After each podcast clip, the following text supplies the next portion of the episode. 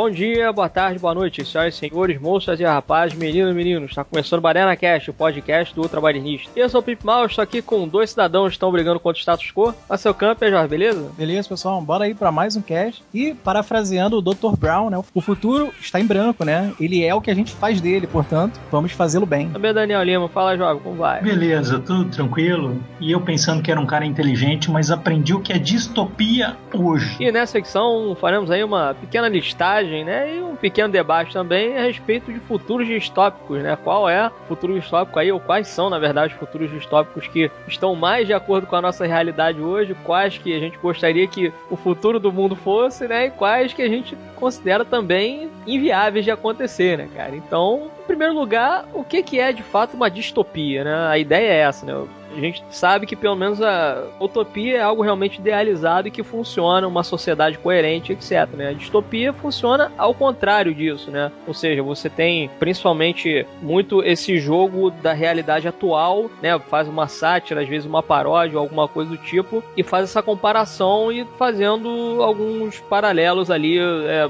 dependendo assim, por exemplo, do autor, né? Da época que o autor está vivendo, ele acaba fazendo, criando um futuro distópico, né? No caso, falando de livros, né? Nesse exemplo aqui, que o cara ele pega um determinado contexto ou um conceito e ele joga aquilo dali num futuro e destrincha aquele conceito dali através de uma narrativa, né? Nos filmes acaba fazendo dessa forma também, mas eu acho que fica uma coisa um pouco mais diluída porque tem que focar principalmente num personagem ali e não dá para ficar, né, se enfurnando ali no meio dos conceitos e etc, né? Não dá para ficar se aprofundando muito. Às vezes você joga um conceito e a gente joga um personagem ali no meio que vai servir como uma linha narrativa pra gente entender um pouco de como que funciona aquela sociedade, né? Tipo um Jogos Vorazes, um Blade Runner e assim por diante, né? Eu li até sobre essa relação direta sobre utopia e distopia, né? Essa diferença mesmo. Deu um exemplo, acho que é Tommy's Vision, né? Visão do Tommy. É tipo um conceito metafórico, né? Que explica muito bem isso. Que a utopia seria, por exemplo, o Tommy, na visão do Tommy, né? Tommy é um menino que ele visualiza botando a xícara de porcelana, toda bonitinha, brilhando, né? Aquilo ali meio que é polida, né? Reluzente e ele coloca em cima de uma beirada de uma mesa para chamar atenção, para todo mundo ver aquela xícara. Aquela é a visão do Tommy, a visão utópica, né, da xícara bonitona, chamando a atenção de todos que passam para aquela mesa. A distopia foi a visão do Tommy deixar a xícara, ou ele mesmo, é, vendo a xícara cair, estraçalhar em cacos, né? Aí a distopia acontece exatamente no momento que a visão utópica dele de botar, ostentar, né, vamos dizer assim, ostentar aquela xícara bonita para todo mundo ver, cai no chão, quebra em cacos, acontece uma distopia o futuro da visão utópica dele. Esse futuro, quando a xícara cai quebra em cacos, é aí é onde a distopia fornece possibilidade. Ou ele cata tudo, pegando com a mão um por um dos cacos, ou ele varre, ou ele esconde por debaixo do tapete, ou ele passa por cima dos cacos. Aí a distopia, ela é entrelaçada em vários caminhos, ou seja, um futuro distópico é você ter que viver ou sobreviver em cima daquela grande tragédia, do que você não esperava, do que você não idealizou, do que você não romantizou, enfim, né? Porque todo o futuro utópico é isso, uma idealização e corretinha. Quando, na verdade, pode acontecer algo distópico, pode acontecer algo assim trágico. E aí é você ter que lidar com aquela consequência. O futuro distópico. Por isso que é muito interessante literaturas e filmes ou qualquer obra em si que bata dentro da visão distópica, porque você coloca o personagem central, nem precisa ser um herói, né? Um anti-herói que seja, ou um cara comum, dentro de uma realidade que ele não esperava. Até o Pimp brinca em off que ele adora ver sobrevivente numa situação de merda, né? Porque num futuro apocalíptico com um grupo de sobreviventes. Porque é exatamente isso. É eles tendo que se virar em algo que nenhum deles desejou, teve uma visão utópica sobre isso. Então, é bacana. Eu acho que eu me interessaria muito mais em ver uma realidade distópica na ficção, é óbvio. Até porque na nossa realidade a gente já tá tendo em conta gotas, né? Em vários âmbitos sociais a gente tem nossas distopias por aí. Mas é, é bacana por isso, pela situação em que o protagonista em si ele vai ter que se virar nos treinos para sobreviver dentro daquela realidade distópica. Ele vai ter que treinar algumas competências de adaptabilidade, né? De se adaptar numa sociedade aí bem diferente do que ele está acostumado. Agora, a, distopia é o contrário da utopia? Sim. É, a ideia é essa, né? Porque a ideia é você colocar ali numa distopia como se fosse assim, uma sociedade que ela, entre aspas, parece ser normal, parece ser funcional, parece ser correta, mas na verdade ela não é daquele jeito, né? Ou seja, é um tipo de realidade ali que algum personagem dentro da narrativa pode bater de frente com aquilo que está sendo mostrado, né? Nem, por exemplo, no Admirável Admirável Mundo Novo, né, que é um livro aí bem bacana, que vale muito a pena. Inclusive, acho que o Spielberg ele vai produzir aí uma série baseada no, na obra e tudo, né, do Aldous Huxley, que a ideia do Admirável Mundo Novo é que ele bota um personagem lá, né, o, no caso o Aldous Huxley, né, o escritor e tal, que ele depois de um tempo ele vai começar a estranhar como que aquela sociedade funciona, né? E tem inclusive entrevista dele falando, né, um pouco assim, acho que a entrevista tem uns 20 minutos mais ou menos, 30 minutos, que é ele sendo entrevistado na década de 50, 60 e tal, e falando um pouco sobre a ideia ali, né, do que ele pensou é, relacionado ao universo e tal, e na verdade fez ali como se fosse um paralelo com o comunismo, né? Que você coloca assim, por exemplo, crianças tendo contato já com a sexualidade muito cedo, né? Isso ele mostra ali no livro, logo no começo. Você não tem muito esse lance da família, né? Que ali naquela sociedade, na verdade, você é feito como se fosse bebê de proveta, né? Não tem muito esse lance da relação homem-mulher se juntando para criar uma família e tal. O Estado realmente controla tudo, te coloca já numa determinada função ali, já separa você numa determinada casta, né? E as castas ali, elas acabam sendo separadas por cores, etc. Ou seja, isso tudo daí, a gente vendo de fora, aquilo daí, pô, olha e fala, cara, isso daqui não faz o menor sentido, isso aqui é maluquice total, né? Como pode você separar as pessoas por cor de roupa, por exemplo, né? Cor cinza, cor roxo, cor verde e blá blá blá, né? Então, esse é o tipo de coisa que acaba acontecendo na distopia. É você colocando o seu olhar em cima daquilo dali, você vê que é uma parada incoerente, entendeu? É uma parada assim que talvez seja viável de acontecer ou talvez não, né? Dependendo aí do seu ponto de vista com relação àquilo que está sendo mostrado, você pode estar de acordo com aquilo que está acontecendo, está sendo mostrado ali, ou você pode simplesmente olhar e falar, não, isso aqui é loucura demais, não tem como concordar com isso, né? Mas os personagens dentro daquele universo dali estão de acordo com aquilo, né? A não ser um personagem que vai ser ali o fio condutor e vai mostrar pra gente que aquilo dali, na verdade, está tudo errado e ele vai bater de frente com aquilo, né? Eu acho que até para formar uma distopia, é precisa se vender uma utopia, né? Então precisa se vender para a grande massa algo que, olha, vai ser dessa maneira, acreditem nisso,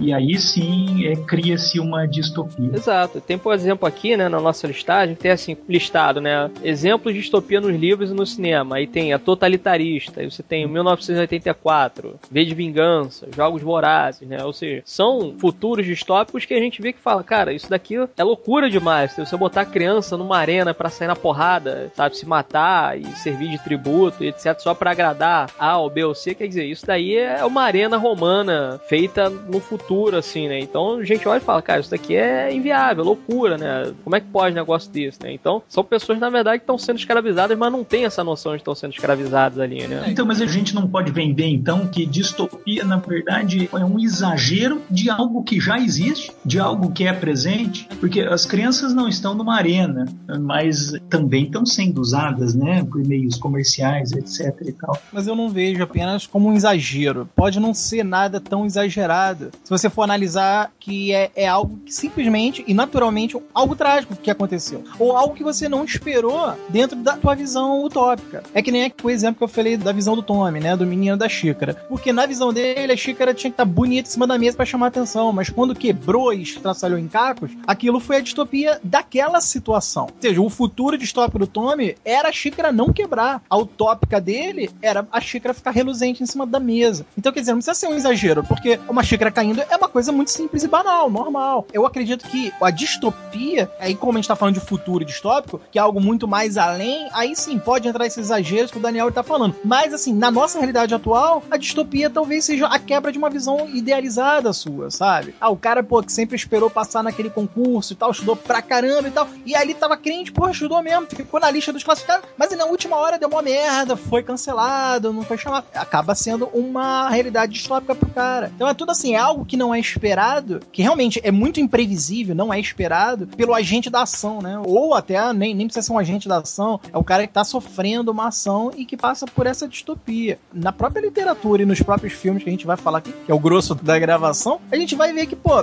tem futuros que é muito mais próximo do que pode acontecer aqui da gente. Agora tem uns, claro, é mais voltado pra ficção científica e tal, muito mais ficção e tal. Mas tem outros que, levantando a bola, já posso começar dizendo que Mad Max, apesar de você ver que é um terreno todo arenoso, parece que 90% do planeta virou um deserto, né? Com poucos centros urbanos, ou poucas manifestações, assim, de cidadelas, mas é algo que, por exemplo, a luta no universo do Mad Max é uma luta por combustível, por óleo, por gasolina. É para fazer as máquinas voltarem à engrenagem, porque, porra, parece que tá tudo parado. E aquilo ali, para voltar à Idade das Trevas, no caso, é a coisa do manual só você não vê mais de máquina, você ter que realmente retroceder, é o desespero daquela população que luta para ainda conseguir o ouro negro, né? Que é lá é considerado o óleo deles, é, é a gasolina, é o combustível e tal. Então eu acho isso uma realidade próxima. Até porque se a gente for analisar, a gente vive hoje uma crise de petróleo. E não só nacional, não, é mundial mesmo. Guerras são feitas por galões de petróleo eu acredito muito que alguma coisa em Mad Max, alguma coisa, esse elemento principalmente da luta por combustível, seja muito próximo. Não que o planeta Terra vai virar 90% arenoso, desértico e tal. Mas eu acredito sim que Mad Max tem essa visão distópica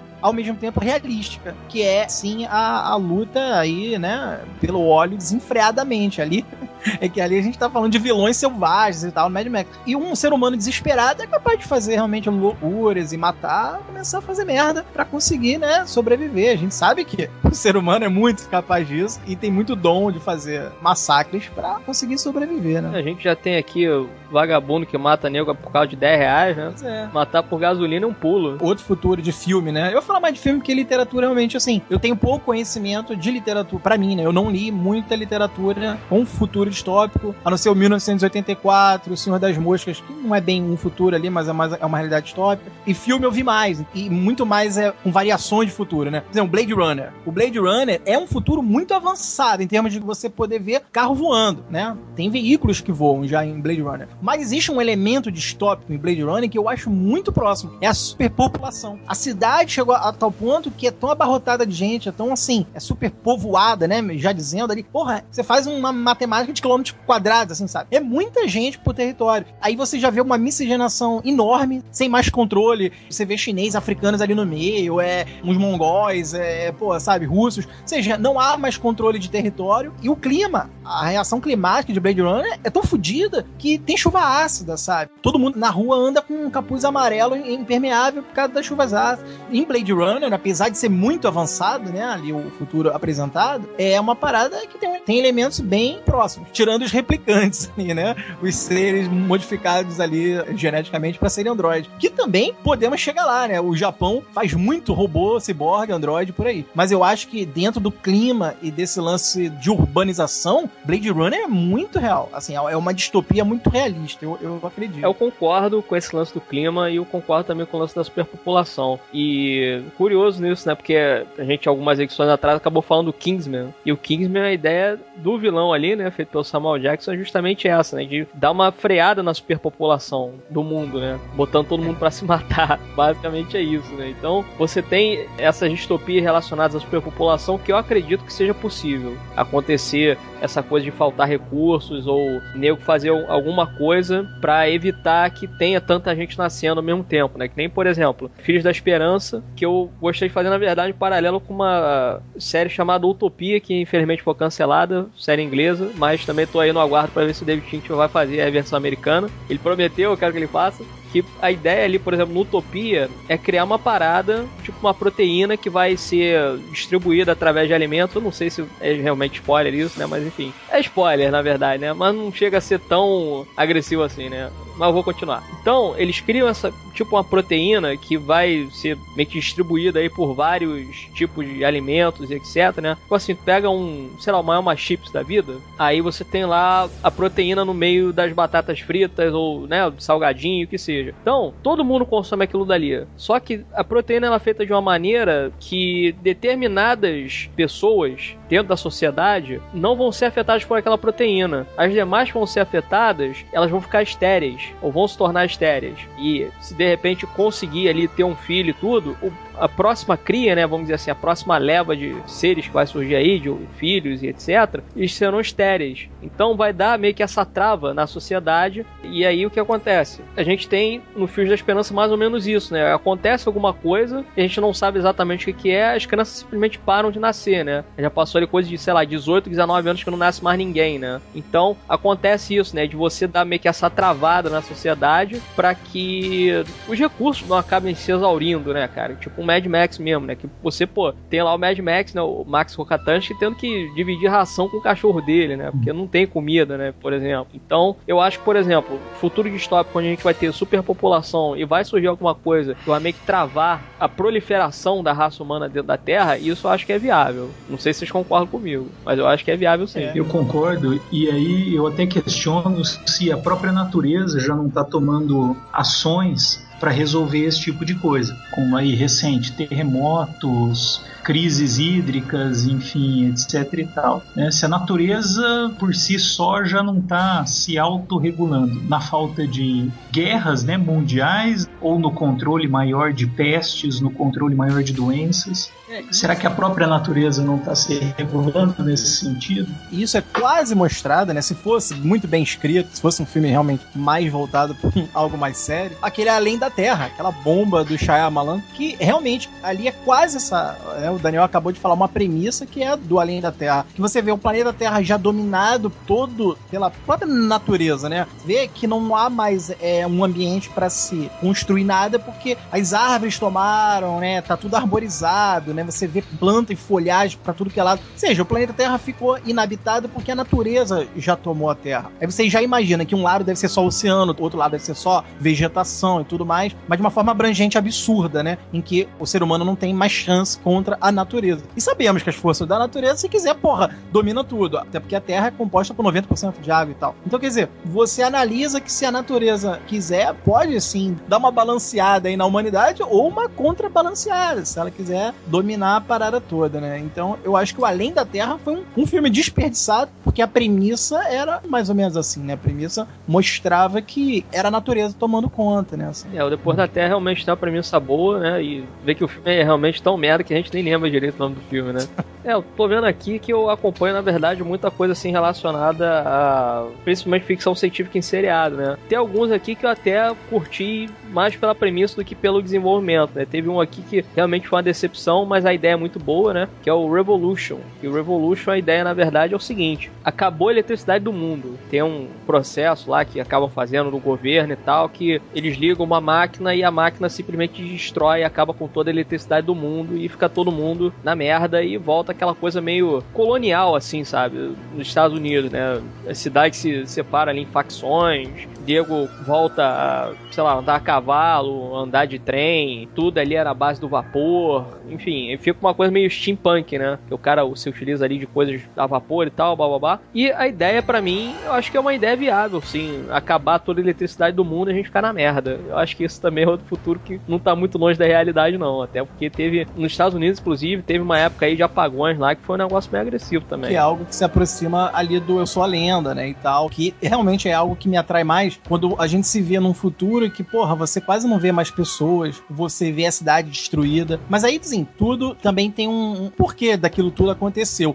Há futuros que, por mais que sejam destruídos, você vê que ainda há uma sofisticação. Posso citar aqui uma animação foda que é Akira, né? Que Akira aconteceu a Terceira Guerra Mundial e você vê gangues de moto é, rodopiando pela cidade de uma forma normal, né? Porque parece que, obviamente, a criminalidade cresce aí quando a segurança já tá meio ferrada e tudo. Só que você vê que o Japão ainda tem, é, ali você vê o cara construindo é, armas genéticas, armas biológicas no caso, é o uso de paranormais, porque aí você tem toda uma explicação de que produtos químicos foram utilizados na Terceira Guerra e que poderia ter mexido com o próprio organismo. E isso é algo que eu acredito, sabe? Há 30 anos atrás, o Vietnã usou o elemento laranja deles que dizem que desajustou tanto o organismo dos soldados que pode ter sido um dos pontos zeros do câncer, sabe? Não se sabe se isso foi um dos fatores que originou realmente essa doença. Mas aquele elemento químico, que era uma parada inflamável, que eles abriam caminho queimando as florestas, pegou em muitos soldados. No Rambo mesmo, né? Rambo não, é, não tem um futuro de top, mas Rambo mesmo tem uma passagem dessa. O Rambo chega num vilarejo querendo é, reencontrar um amigo e o cara morreu desse elemento laranja. A mulher fala. Então, quer dizer, é uma realidade. Em guerras são usadas armas. Ali, aliás, muitas armas são testadas, armas novas, armamentos novos, são testados para ser usado em guerra. Nunca tinha sido usado antes, mas é usado quando uma guerra acontece. E Akira, que é um futuro muito distópico, pô, teve uma grande bomba nuclear lá, inclusive. Tóquio virou Neo-Tóquio, né? Ficou dividido em várias facções, que chamam de setores. E é muito uma maneira, é um futuro maneiro. Só que, além de você ver essa sofisticação ainda que existe em Neo-Tóquio, tem muita coisa destruída, sabe? Porra,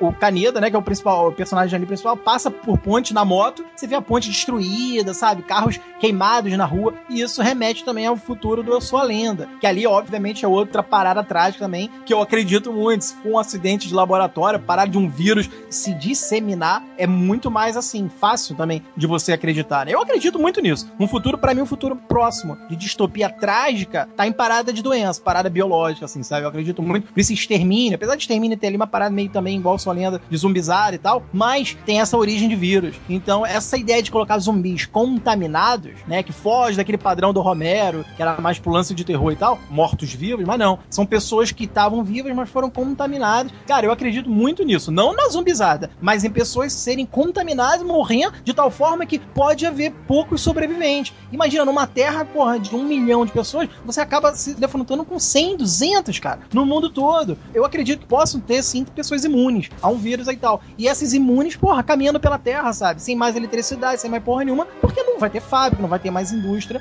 vai, ia ser uma mortandade é, em nível mundial, global, né? Eu acredito nessa parada de tragédia viral, cara. É um lance que me assusta, assim, é um lance que, se você não tiver um controle, naquele CDCs da vida, cara, você não tem controle disso, futuro distópico pode acontecer num, num estalo, né? Ou numa roupa rasgada de um cientista. Epidemia, pô, que é um bom filme, assim, que envolve ali doença e tal, quase ali se forma um futuro distópico, né? Se eles não tivessem um controle de parar ali a, o contágio, né? A, a epidemia que tava tendo. É, o próprio Contágio, né? Contágio. Que é um filme também que, pô, fica com um cagaço que sai de casa depois que você vê aquele filme, né, cara? E você vê ali que a pessoa pega um vírus, por exemplo, aí só, sei lá, dentro de um ônibus assim já passa mais 8, 10 pessoas com uma grande facilidade, né? E aí dá no que dá. Aquilo dali, porra, vai pro mundo todo, né? Começa na China e aí passa pros Estados Unidos lá porque a Gwyneth Paltrow pega o vírus no começo do filme, né? A gente só vê no final do filme como é que rola aquilo tudo, né? Que é um lance lá do morcego, sei lá, mordeu uma manga, aí vem um outro bicho lá, um porco, alguma coisa do tipo, come a manga que o morcego comeu e tal, e aí mata aquele porco, aquele porco vai pra cozinha e depois vão lá e faz o porco e tal, e aí passa o vírus pra pessoa e vai embora, né? Vai se espalhando. E aí pega no mundo todo, né? Sinistro aquilo. Isso aí eu acredito, acredito muito. Eu acho que se a humanidade caminhar pra um futuro distópico, além da água estar tá numa escassez bem crescente, né, vamos dizer assim, eu acredito mais ainda em acidente provocado pelo homem em relação a, a vírus, cara, a doença, sabe? E, porra, a gente sabe que vírus e bactérias é uma parada que, se o cara não tiver um antídoto para aquilo, uma vacina, não um remédio, porra, já existiu a peste negra, já existiu a peste bubônica em períodos muito atrás lá da humanidade. Porra, metade de civilizações eram destruídas por doenças. Assim, o terrorismo usa ainda de bombas atômicas, ogivas, mísseis e tal, mas eu acho que uma arma violentíssima na mão de um terrorista é um vírus, cara. Se tiver dentro de um cilindro e ele ameaçar atacar aquilo, sei lá, na Rússia, porra, o maior país do mundo vai parar. Eu tenho medo. Se acontece uma grande merda, eu acho para mim é muito por doença, cara. É muito por não ter controle em bases científicas. Eu, tenho comigo que essa porra pode mudar o planeta. Pode mudar o planeta se não tiver um controle em relação a, a, a laboratórios e tal. É, trazendo já pra nossa realidade, porra, agora em 2015 tá tendo aí uma epidemia absurda de dengue, né, cara? Em torno de 700 mil pessoas é. já estão com dengue. Uhum. E essa merda espalha depois, né? Cara? E não só dengue, né? Não é só você ver o mesmo mosquito transmitindo é, outras coisas. Assim, né? eu, eu vi inclusive um caso recente, foi até é, aconteceu com o um aluno da minha prima, cara, que ele sei lá, se machucou assim, aí a, a, mosca acabou entrando ali na ferida dele tudo, cagou na ferida e ele pegou aquele vírus dali e morreu, cara. Você ver. Então, assim, não que antigamente não fosse dessa forma, mas acho que pelo fato de ter, voltando novamente à superpopulação, você tem mais essa facilidade da doença se disseminar, né? Então, eu acho que fica mais grave, assim, para você se precaver. Eu vejo dessa forma, né? Então, tá aí, são duas coisas que eu concordo que pode acontecer no futuro superpopulação, que a gente na verdade já tem, né? Já tem praticamente 2 bilhões só de chineses no mundo. E com relação a vírus também, né, cara? Vírus acabar matando todo mundo aí que tá superpopulando a Terra, na verdade, né? Só tá ocupando espaço. é, por isso que eu acredito em filmes como Epidemia, e Contágio. Esses filmes, para mim, são os mais próximos de ter um, um, surto desse, né? Uma grande tragédia em relação à, à doença mesmo. E a revolta da inteligência artificial pode ser um futuro aí distópico presente? Esse eu já acho o mais distante, cara. Porque assim, eu analiso que pra uma máquina, pra uma inteligência artificial conseguir se revoltar a ponto de atacar, assim, toda inteligência artificial, eu acredito que quando é criada por seus programadores e tudo, eles têm um freio, sabe? Eles devem ter um momento que há uma limitação ali. Foi Skynet, né? Que foi a máquina aí que gerou a franquia do Exterminador. Pra ela ter tomado consciência lá em agosto de 2000 e acho que é 16, não lembro agora o ano. Tá, tem uma data certa que a Skynet toma consciência e elabora um plano, na época acho que era a Rússia já, contra os Estados Unidos. Ou seja, a Skynet cria uma guerra. Cara, é preciso o programador deixar muito livre. Sei lá, é uma programação aberta, não existe isso, programação aberta. Ainda com pouco conhecimento de informática que eu tenho, todo chip é elaborado para ser programado até certo ponto. Tanto é que se um chip ultrapassa aquele ponto, sei lá, vamos supor que o, o chip dá um bug geral nele, ele começa a programar coisas que não tava no seu cálculo original. Tanto é que há um superaquecimento, há um bug geral que o próprio chip queima. Um exemplo disso é o próprio é o micro que todo mundo usa, que, porra, quando dá merda, ele já tá muito desgastado muito tempo, o que, que acontece? Ele dá um curto lá, a placa-mãe fode tudo e acabou. Acaba o computador. Porque o chip principal lá, né, ferra, ele dá um curto. Porque há uma limitação. Então, no futuro, mesmo um super programador cria um super computador com um super chip que faça ele pensar de uma maneira, sabe? É lá, quem tá vendo a série aí, Person of Interest, que eu, porra, eu elogio muito, eu acho que é a série que mais se aproxima dessa coisa assim, de uma Skynet mais com embasamento, ou uma Matrix com embasamento, que é o quê? São esses super computadores, super máquinas que tiveram realmente uma liberdade maior, mas porque foram utilizadas por programadores com livre arbítrio para a própria máquina fazer aquilo que estão fazendo, sabe? Eu não acreditaria que a Skynet fez a merda que fez por acidente. Se a Skynet fez a merda que fez, então houve um programador que deixou ela fazer. Se a Matrix dominou geral, houve um programador que fez a Matrix dominar geral. Entendeu o negócio? Então, para uma revolta de uma máquina, para mim tem que ser algo assim, voluntário. Não é livre arbítrio. A máquina não vai ter, ah, agora eu vou tomar consciência e elaborar um plano maquiavélico para acabar com a humanidade. eu não acredito muito nisso aí. Claro, é ficção, é um, é um maniqueísmo da máquina, né, em ficções. Mas eu, eu acho mais a máquina, assim, um grande programador filho da puta que faça, assim, uma máquina criar né, um plano matemático foda, né, um cálculo gigantesco que consiga criar uma guerra, porra, em que o ser humano não conseguiu pensar ainda por estratégias diferentes. Mas aí o programador deu essa... Colher de chá. Exato, essa pré-estabelecimento de liberdade pra máquina ter, entendeu? Então eu não acredito em revolta, não. Mas eu acredito em inteligência artificial que dê um bug e se torne meio temerosa. Quer ver um exemplo? 2001, clássico 2001. Quando uma tripulação inteira fica realmente à mercê de um computador, é perigoso. Porque ali no caso também é essa coisa. O HAL ele se reprograma e vê a tripulação como uma ameaça a ele. Porra, eu acredito em bugs perigosos. Não é revolta pessoal, né? Uma máquina contra um ser humano. Mas dá um bug, dá uma merda e a máquina começa a fazer coisas meio loucas, né, cara? O Robocop. A realidade do Robocop é foda. Eu considero ele um dos mais fodas, assim, em termos de narrativa, roteiro, por isso. Porque a gente ali vê robôs sendo programados para ser um policial, ser do bem e tal, apesar dele ali manter ainda uma mentalidade humana dele, do Murphy, mas a gente vê um Ed 209, uma tremenda máquina de combate, de matar, que foi programado para estraçalhar. Só que lembra quando dá um defeito nele? Porra, sabe, ele dá um curto nele e ele metralha um cara numa reunião. Outro elemento maneiro no Robocop, aí é outra coisa que eu acredito que tá muito próximo da gente. E é uma coisa que pode acontecer assim, num estalar de dedo. É a criminalidade dominar a tal maneira que corporações, megacorporações, comecem a ver vantagens em ter negócios com gangues de cidade, cara. Então você vê ali a, a OCP, né, o grande poderoso lá, o, o, Dick Jones, tendo um negócio obscuro ali e tal, né, escondido, com Clarence Body, que é o líder de uma gangue. E essa parada de criminalidade dominar cidades, dominar centros urbanos e, e a criminalidade se fortalecer com isso, um negócio, assim, por debaixo do tapete com militares, sabe? Aí em troca você ganha arma, mas você coloca o nosso plano militar em destaque, sabe? Cara, eu acredito muito nisso. O Robocop é foda porque ele mostra os dois pontos. Máquinas em programações merdas, que podem dar merda, assim, em relação a como foi programada, e o lance da, porra, Detroit de Robocop é um inferno, cara. E ali é um filme de 87 e até hoje, para mim, é muito atual. Eu vejo um marginal ali de Detroit falando, entrando numa discoteca, zoando, entrando na fábrica, quebrando a vitrine para pegar uma televisão. Porra, aquilo ali é um saque que acontece numa esquina aqui hoje. Quebrar a vitrine e tomar um, um eletroeletrônico, sabe? Eu vejo muito isso, cara. Robocop, assim, para mim,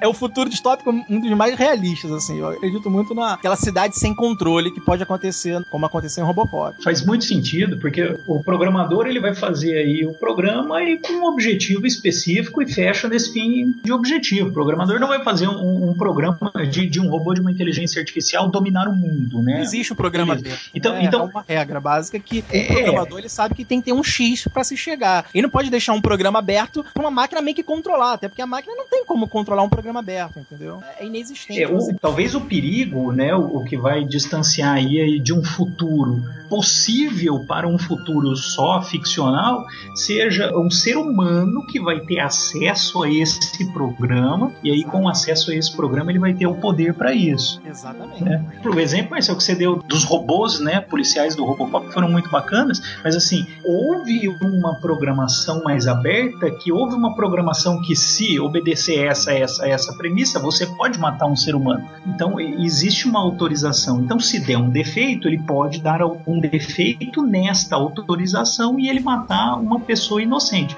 Agora, se o programador tomar cuidado, quadradinho, para não ter nenhuma desses deslizes, a máquina por si só não vai pensar. Exatamente. Quer ver? Um exemplo mesmo no Robocop, mais um exemplo, um ótimo exemplo no Robocop, é que ele tinha uma limitação. Era a diretriz 3, ou a 4, não era 4. Era 4. A quarta diretriz era uma diretriz secreta que proibia o Robocop de confrontar um membro da OCP. Ou seja, ali era uma autodefesa dos membros da OCP de uma máquina, um produto dele se virar contra. Ou seja, olha só, é o programador sabendo botar um limite. Não, olha só, o Robocop ele mata quem ele quiser, mas ele não vai poder agir contra um membro da OCP. Quem criou isso? Claro, o cara que tinha interesse em ter liberdade dentro da OCP sem Robocop interferir. Mas aí o que acontece? No final, quando o chefão lá, você está demitido, acho que ele fala aí algo assim, a diretriz Demitido, 4 some. É. É, a diretriz 4 some. Ou seja, o comando vocal desprogramou a diretriz 4. Aí o que, que o Robocop faz? Mata o Dick Jones. Agradece, depois mata, né? Exato. Ou seja, um exemplo bem é. você falou, cara, Robocop é uma obra-prima, porque se a gente for analisar, ainda é atualíssimo e dá tapa na cara de filmes atuais que desobedecem essa regra. Não há uma programação aberta, não existe. Por mais que seja legal ver Skynet tomar consciência em 29 de agosto de 2000 e cacetada, porra, tinha que ter então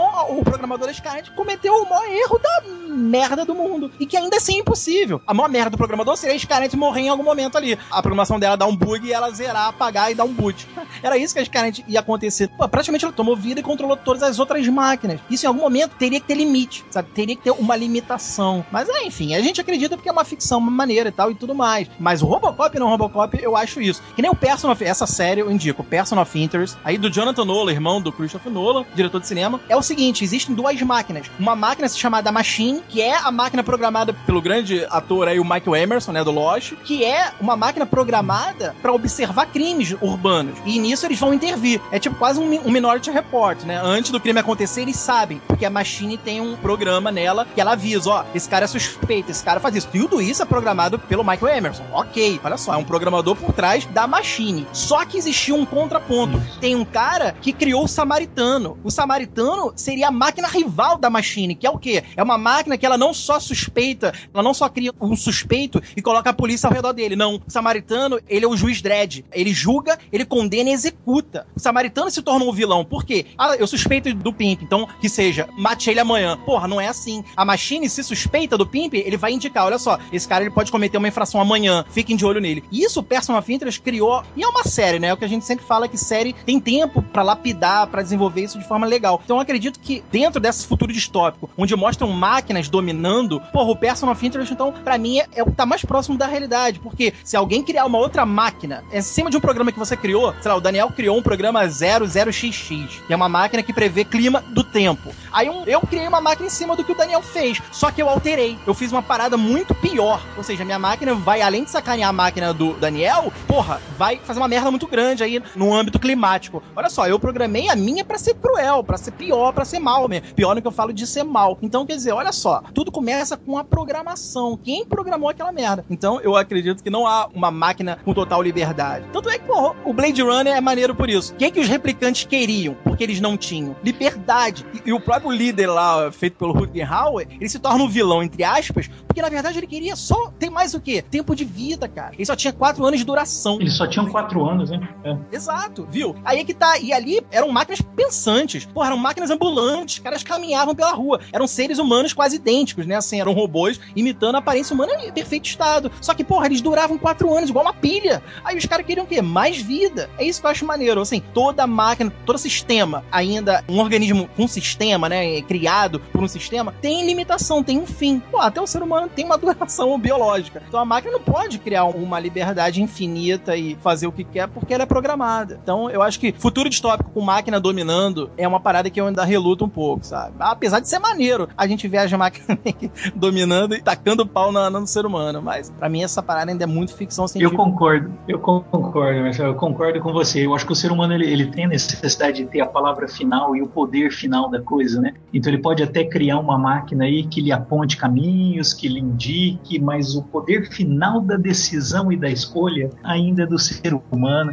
Ele não vai abrir isso. Exato. Né? Vide pelo controle remoto, né? Assim, a grande invenção, acho que da humanidade, que é o controle remoto, onde você pode é, mudar de canal sentado no teu sofá, mas quem aperta o botão ainda é você, não é a televisão que muda o canal sozinha. Então, realmente, eu acho que dos futuros distópicos aí, esse talvez seja o mais distante, o mais impossível de se acontecer. É, agora já falando com relação, por exemplo, ao pré-crime, tipo Minority Report mesmo, eu acredito que isso seja viável. Porque ali era o uso de paranormais, né? Tinha o uso de um poder paranormal. Aí também eu acredito. Eu acredito que se você conseguir pessoas que têm algum dom, que obviamente tem previsão, né? Prever o futuro, e você usar isso para um ambiente policial, porra, é perfeito. É a melhor arma da polícia, né? Se a gente for analisar. O cara que prevê o futuro é ajudar a polícia. Por isso que o Felipe Cadic ainda é um mestre nesse ponto de criar uma ficção, mas ainda com um elemento que faz você refletir. E eu acho que o Minority é um dos mais realistas dele, né? O próprio Blade Runner, como eu falei, tem elementos realistas. Mas o Minority é muito realista, porque se você for analisar, se o cara prevê o futuro, por que a polícia não vai utilizar ele? Sabe? É a coisa mais básica. Caraca, o cara aí prevê o futuro. E se, porra, vão matar o Papa amanhã? Porra, será que vão matar minha musa e o Precog pra ver? Sabe? É claro que a polícia iria usar. É uma distopia, quase utopia essa. porque não é nem uma tragédia, não é algo negativo. Porque eu vejo uma distopia como algo negativo, né? Eu acho isso aí bacana. Seria interessante usar paranormais para ajudar a sociedade, né? É porque eu acho que o lance do Minority Report ele entra quase no mesmo lance do Robocop e você colocar assim, é uma parada que ela funciona, mas ainda assim tem erros e você não consegue necessariamente identificar esses erros quando a parada tá em ação. Então uma das coisas que acaba acontecendo no Minority Report, o questionamento que acaba surgindo é que é o seguinte, porra, o, o programa ele é a prova de falhas. Mentira, ele não é a prova de falha no final das contas. A gente acaba vendo que não é a prova de falhas porque tem lá justamente o chefe, né, lá da parada, né, o Max von Sydow, ele acaba matando uma pessoa e baseado justamente numa memória antiga da Samara. Da Samara, né, que é uma das precogs ali, né, que tem esse dom aí e tal, né, de prever as coisas. Então, você vê ali que realmente o sistema, ele tem como ser burlado de alguma forma, né, ele não é necessariamente perfeito, o nível dele de erro ali é realmente, vamos dizer assim, que seja realmente mínimo, né, vamos dizer que a cada 100, 99 dá certo e um dá errado. Mas ao mesmo tempo você pensa o seguinte, porra, mas você prender uma pessoa antes dela cometer um crime, isso não seria errado? Quer dizer, você tem que prender a pessoa quando ela é culpada de alguma coisa, não porque ela pensou em fazer alguma coisa, entendeu? A ideia ali, o questionamento do filme é justamente essa. Que é fazendo até um paralelo rápido, assim, o que a gente tem nas redes sociais, que, ah, o cara ele tá falando isso aqui, ó, esse cara Vai matar o bordão lá. Ele é militante aí, ó, o cara falou isso, esse cara deve ser coxinha, não sei o que. Então tem esse tipo de coisa que, às vezes, o cara ele tá só comentando alguma coisa, entendeu? Mas ao mesmo tempo ele já tá sendo julgado por aquilo dali, já tá colocando um rótulo em cima do cara que ele não necessariamente vai fazer. Tá de acordo com aquilo dali. Há uma diferença entre ação e intenção, né? É. Exatamente. Então, no filme ali, quando mostra o Minority Report, mostra dessa forma. Então, quer dizer, o cara pensou em fazer aquilo dali, a gente viu e tal, o precog, não sei o que, babá. Então o cara vai fazer aquilo. Não, mas de repente ali falta um segundo, talvez, ali, de razão ou de bom senso do cara, que acaba batendo nele que fala, não, não vou fazer isso porque é errado, entendeu? Isso pode acontecer. Né? E fazendo até um outro paralelo rápido também, mas com um sniper americano, que acontece isso numa situação onde o cara ele tá ali a ponto de atirar numa criança e aí ele fica fica naquela, caramba, larga essa arma, larga essa arma, senão eu vou ter que atirar em você, larga essa arma, senão eu vou ter que atirar. E aí, ou seja, por causa de um respiro ali, um segundo, o garoto larga a arma e vai embora, entendeu? E ele não dispara e não atira naquela criança, ou seja, é. o Minority Report funciona dessa forma. Então, quer dizer, será que você vai realmente atirar numa pessoa, né? Ou até o próprio Guerra Civil, né? Se a gente for pensar bem, o Guerra Civil aí que vai chegar e tal, tem um pouco disso também, né? O Tony Stark na Era de Ultron fala isso, né?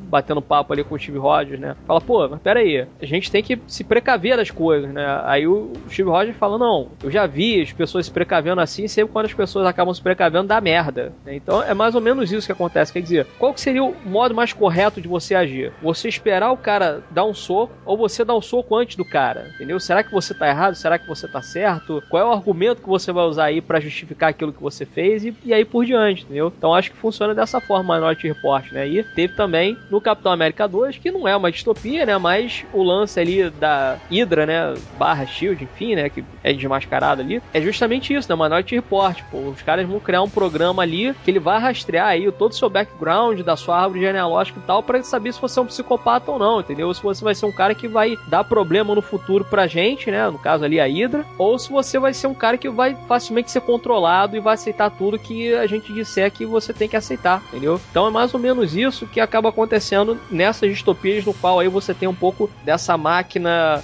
prevendo as coisas, né? Uma máquina tendo ali, entre aspas, uma certa liberdade ou sendo usada para prender pessoas ou executar determinadas ações ali que vão de repente tirar indevidamente a liberdade de alguém e etc. Então, isso que eu acho interessante, esse, esse debate, né? Que o que, que, é realmente válido? É você agir antes do cara ou você esperar o cara reagir? Tem um pouco disso, né? Tem um lance da moral e da ética aí também que acaba sendo envolvido, né? Porra, vou dar uma porrada primeiro, né? Entre chorar minha mãe e chorar a mãe do cara, que a mãe do cara chore primeiro, né? É, nesse ponto o Minority age logo antes de ainda se precaver. E aí o Person ganha, né? O Person of Interest, a série aí, Jonathan Nolan, faz o seguinte: a Machine, ela suspeita de algo porque o cara já tá, como o Daniel falou, com intenções de, sei lá, o cara compra um artefato explosivo numa lojinha ali da esquina, mas ele tá comprando vários jornais e rasgando uma manchete que tá falando sobre uma organização criminosa. Tudo isso são dados em que a Machine ela vai captando, né? Ela vai registrando lá no sistema dela e criando, obviamente, um cálculo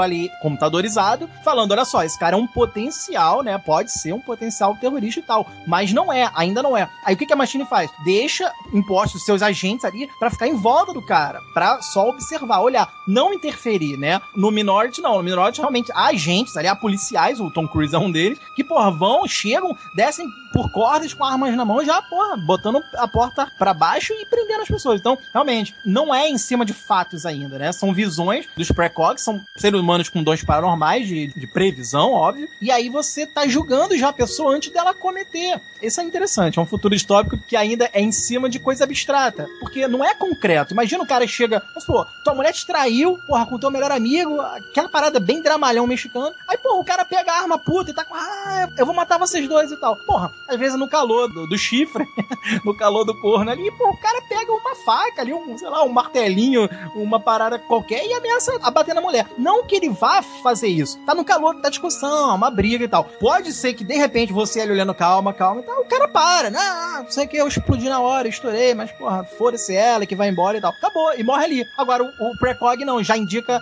que vai fazer aquilo e tal. É porque o Precog se categorizava em visões que talvez já aconteciam. Eram cenas que. Mas houve um erro mesmo, porque foi uma falha ali de uma visão muito mais no passado. Mas o que parece que o Precog tem como funcionamento básico é que eles só vão mandar seus agentes a partir da visão que aconteceu. Então eu acredito que também não é só um julgamento assim de uma pré-ação. É porque houve ação, né? No futuro, o cara já matou a mulher sim. É porque na visão da paranormal ela já avisa: ó, ele matou a mulher, ele esquartejou a família, ele estuprou fulano. E, porra, por isso que a polícia já vai, né? Então eu acho que também tem esse outro lado aí no, no Minority. Mas tem essa falha, assim, de você confiar numa paranormal e de repente ela ainda é um ser humano, né? Pô, é uma pessoa que tem um dom, mas, né? Um futuro distópico meio complexo. E é interessante por isso, porque faz você debater e refletir. Pô, será que a pessoa tem um dom. Você deve explorar esse dom paranormal, se realmente a pessoa tiver? Até que ponto ela pode trabalhar para uma corporação? Será que pra polícia, por mais que isso seja positivo, será que também não é uma exploração meio radical e tal? Eu gosto do Minority Report. É um filme que eu, sempre quando tá passando,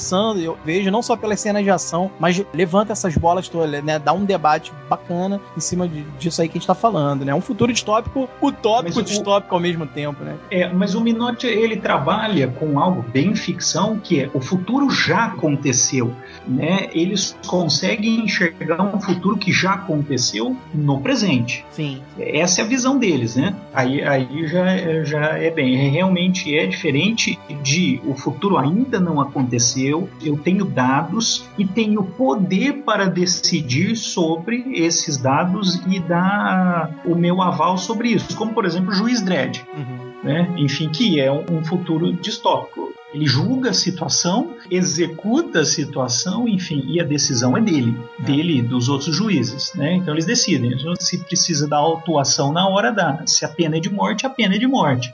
Eles não têm certeza que um futuro vai acontecer, mas pelos cálculos, pelos detalhes que eles percebem, falam assim: não, não é pena de morte. É. Então é, é, diferente, realmente é diferente. É, Esse futuro. Mais, é, seriam mais falíveis aí, Rune. É mais próximo. É, o do Dredd eu concordo. Eu acho que também é um futuro futuro viável, porque também tem esse lance da superpopulação, né? Domínio de violência, né? Da criminalidade e tal. É, sem dúvida. É porque lembra muito também o Robocop por causa disso, né? Você tem lá é. Lance, né? Eu tô falando do novo, né? Do Cal Urban e tal. É. Tem a Mega City One, que é ali um, aglomerado de, na verdade, cidades barra estados dos Estados Unidos, essa coisa toda, né? E você tem ali, pô, simplesmente uma sociedade que tá na merda, nego tá ali vivendo em super prédios de 200 andares, que realmente não tem lugar na cidade. Você tem tráfico de droga rolando solto, você tem ali um bando de vagabundo que realmente tá cagando ali pra lei e pro que é o correto, etc, né? Além de desafiarem ali a lei. E, cara, é muito viável. Porque ali também tem lance de guerra nuclear e tudo, né? Que aconteceu e tal, né? Radiação, blá blá blá. É, com relação, por exemplo, à guerra nuclear, eu, sinceramente, eu acredito que provavelmente não rolaria. Mas com relação assim a você ter que viver numa sociedade onde o vagabundo tá solto e você não tem o direito de vir, é, é muito muito próximo da nossa realidade, no final das contas, né? Uhum. Ah, e, e, é bacana também você ver. A, assim, tem futuro histórico que mexe muito mais com o lado realista,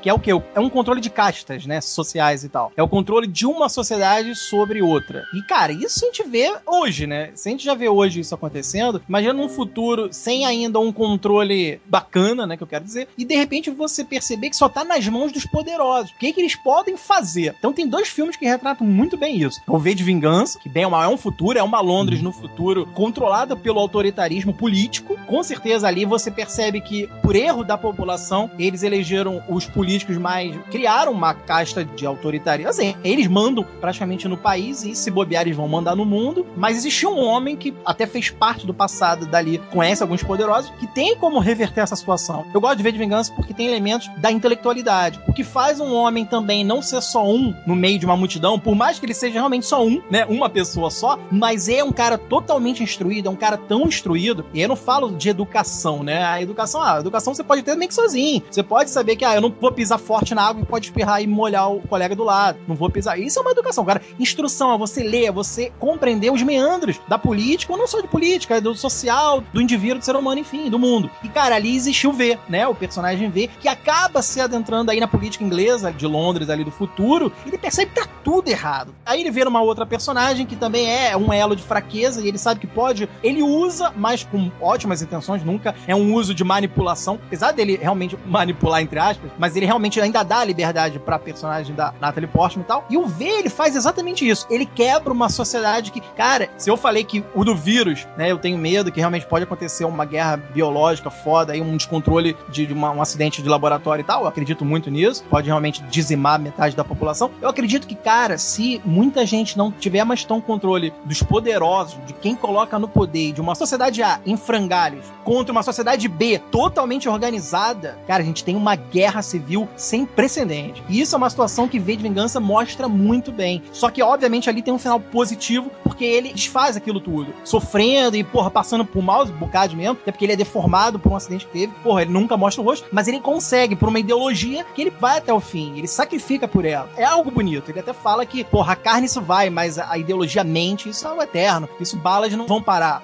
foda. Eu gosto muito de ver de vingança. E outro que eu acho que também perambula por esse caminho político e social, no caso, mais social ainda, é o Laranja Mecânica, clássico aí do Stanley Kubrick, considero até um dos filmes mais debatíveis dele, assim, em termos de discussão. Que, porra, ali é o seguinte: a gente vê um personagem, é um anti-herói, não é anti-herói, ele é quase um vilão mesmo, que ele é todo porra louca, ele invade casa, ele quebra, é um cara completamente anárquico. Mas, enquanto isso, ele tem liberdade, porque ele sai na rua, ele quebra as porra toda, ele taca fogo, ele estupra todo mundo, é a liberdade dele. Esse cara, ele merece uma punição, uma correção? Merece, claro. Ele precisa sofrer algo assim. Só que o que que faz? Atua num mecanismo político, um mecanismo ali no caso é social, que torturam o cara com imagens e tal, e botam um colírio pro olho dele não piscar e não conseguir fechar os olhos. Ou seja, ele passa por uma tortura quase medieval, ele passa realmente por uma lavagem cerebral por causa de um poder político social que existe. É um futuro também distópico ali, é outro futuro que é dominado por Gantz, que é outra coisa que eu também acredito muito, e ele passa ali por uma lavagem cerebral. Mas aí é questionável o seguinte: será que até um criminoso, ou né, um cara que, porra, ele tá rompendo leis, será que ele não merece levar uma punição consciente? Se um momento que você tá domando, né, um criminoso pela forma mais ainda mais medieval, por uma forma ainda mais, sabe, de lavagem cerebral e tal, é uma parada que você percebe que, porra, há um controle ali de uma sociedade que tá sobrepujando outra. Porque se não fosse ele, por mais que ele é um criminoso, podia ser um outro cara que pichasse no muro, que é contra as drogas, que não quer o filho tomando droga e tal.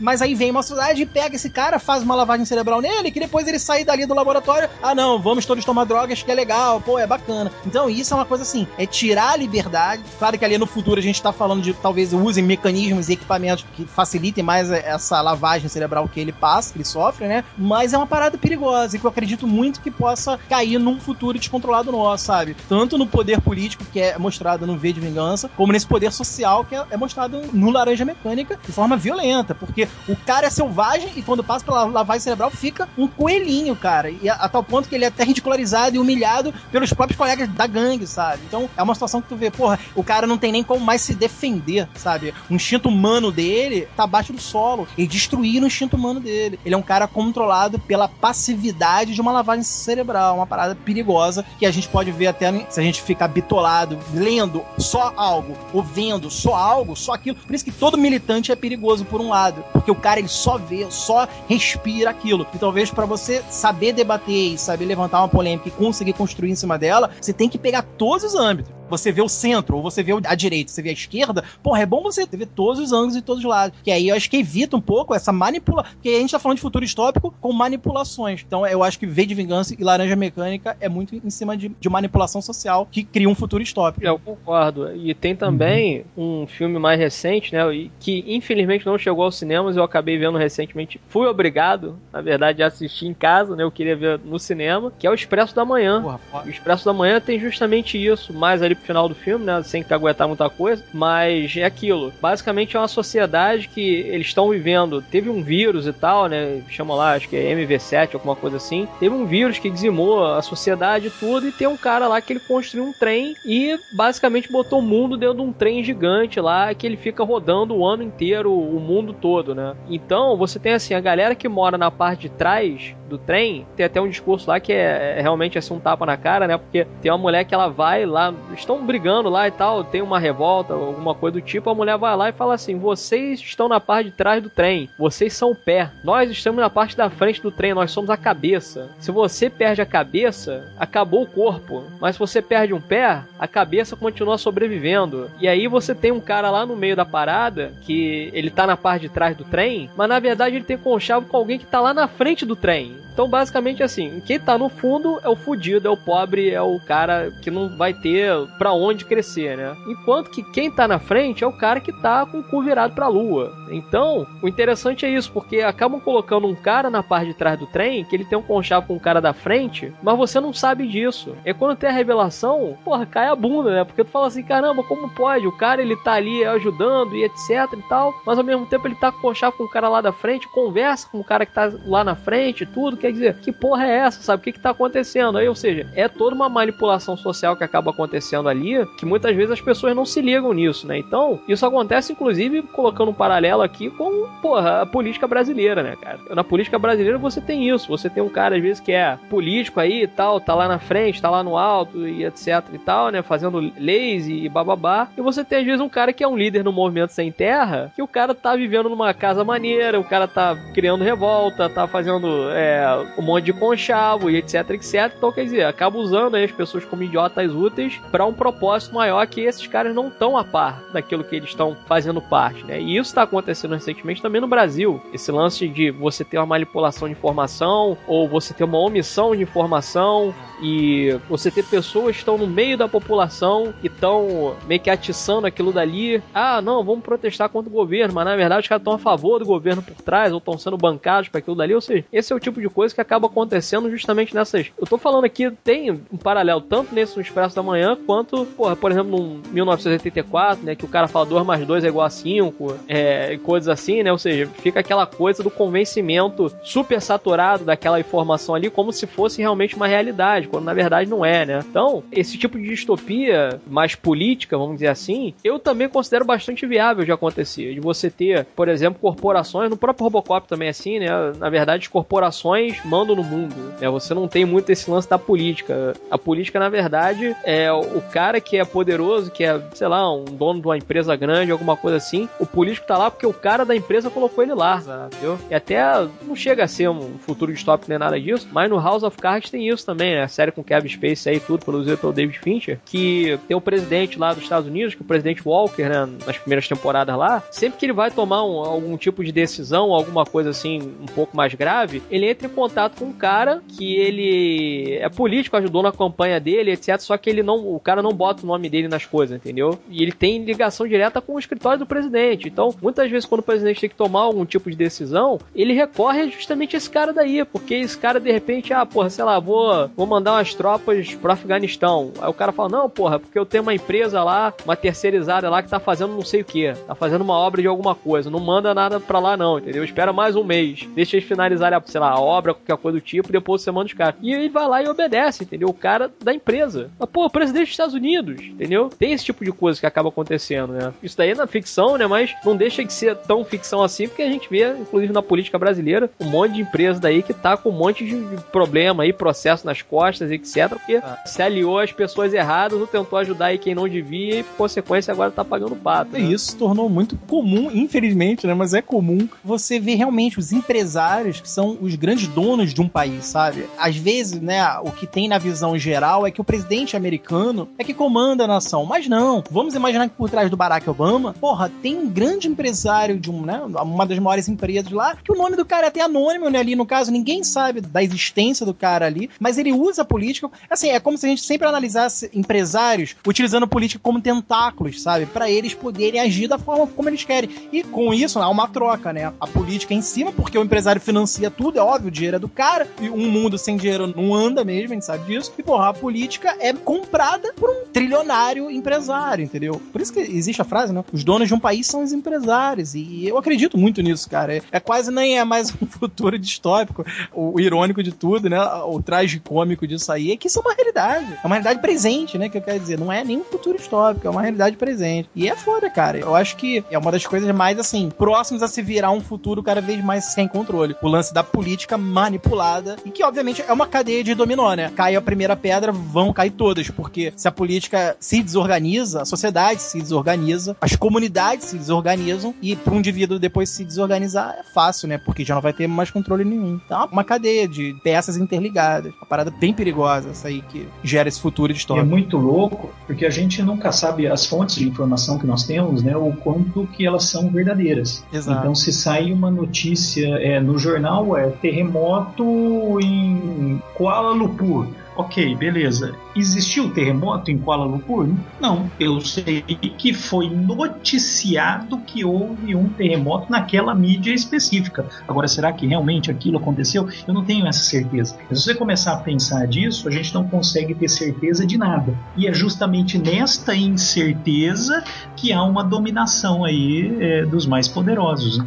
Isso acredito... já está acontecendo. Sim, sim. E eu acredito que quem domina o poder é quem consegue convencer, sabe? Mais rápido e de uma forma mais eficiente. Se a gente for analisar e não entrando nesse âmbito, né? Que é, ainda é, também é, são ovos a, a, se quebrar fácil, é o mundo religioso, né? O mundo, principalmente aí, que a gente vê como a Universal cresceu, virou um canal de televisão e tudo. Porque há um líder ali que realmente teve um poder de convencimento. E claro, político, social, teve todo um domínio aí, que a gente tá falando de manipulação que cria um futuro distópico. Ele conseguiu criar algo, né, para ele utópico, obviamente, pro dono de todo aquilo ali utópico, mas, cara, para muita gente é uma parada que. Aquilo ali, para mim, é uma aula de manipulação. Se a gente já tá falando de domínio manipulador aqui, que cria futuros distópicos, eu acho que existe um líder religioso aqui no Brasil que conseguiu isso, sabe? Então é por isso que eu falo, não é um futuro distópico, é uma realidade bem presente, né? Eu acredito que, cara, todo mundo ligado à mídia de uma forma geral, de mídias altas, que eu falo, donos de televisão, donos, né, assim, de poderosos meios de comunicação, eles têm elos muito fortes políticos, sabe? Então eu acho que é uma coisa muito lado a lado. Nenhuma mídia vai veicular algo se o político não quiser. Ou nenhuma política vai destruir um canal de comunicação se ele sabe que aquele grande comunicador, ou grande apresentador, ou grande,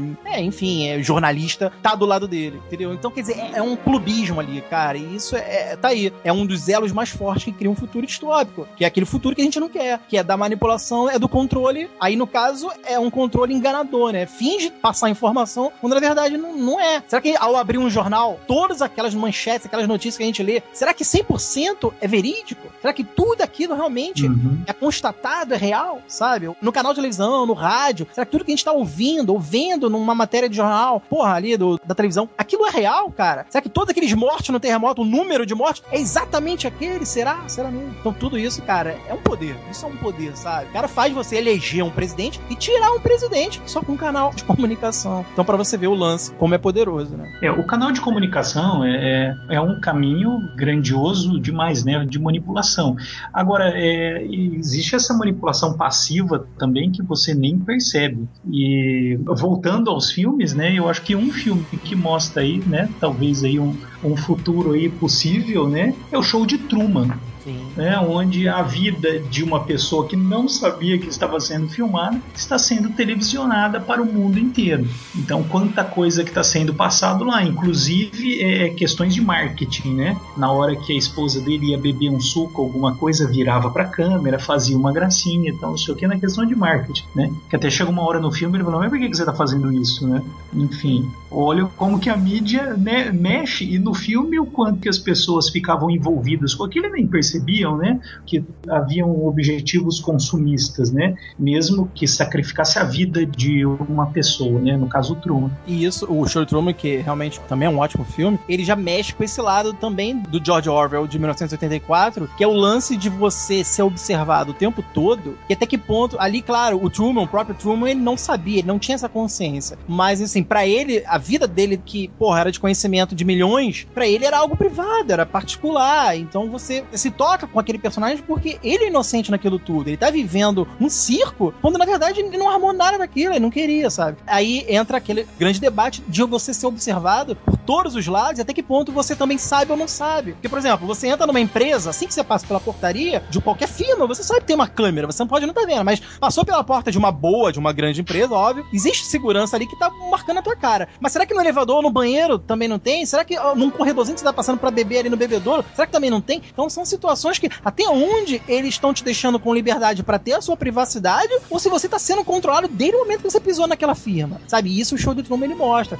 Só que ali ainda vai mais fundo, mostra o quanto existem pessoas que gostam disso. Ou seja, se existiam espectadores que queriam ver o show de Truman, é porque existem pessoas que gostam de ver a vida alheia. Tá aí os Big Brothers da vida, né? Como George Orwell, que ele deu uma de precog na época, né? Ele já tinha previsto que as pessoas na natureza humana gostam de ser voyeurs. Quase todo mundo é um voyeur em potencial. Só que, porra, chegar a se criar um espetáculo com isso é que ficou algo muito mais nocivo, porque você tem programa, você tem, ou no caso comercial, você tem. Você vende produto através de mostrando vida de pessoas, sabe? O que me interessa se o cara pulou na piscina ali, se estão tendo briga na cozinha, se tá tendo, porra, namorinho no quarto da laranja. Fora-se isso tudo. Então, até que ponto estão te perguntando, Marcel, tu quer ver isso? Marcel, posso botar meia hora na TV aberta para você ver, você e sua família, todo mundo ver meia hora, porra, de um programa que eu quero que você conheça todos os participante dessa casinha aqui, porra, sabe? É uma situação que eu acho que tá aí. Mais um canal de comunicação que, em vez de informar, assim, tá manipulando pra bitolação, né? Né? Isso é uma bitolagem tremenda. É, eu vejo que isso, na verdade, acontece baseado principalmente nas redes sociais, né? Porque Bem, às vezes você cansa de ver que tem uma caralhada assim de aplicativos, né? Que você tem que. Você bota lá, estou, sei lá,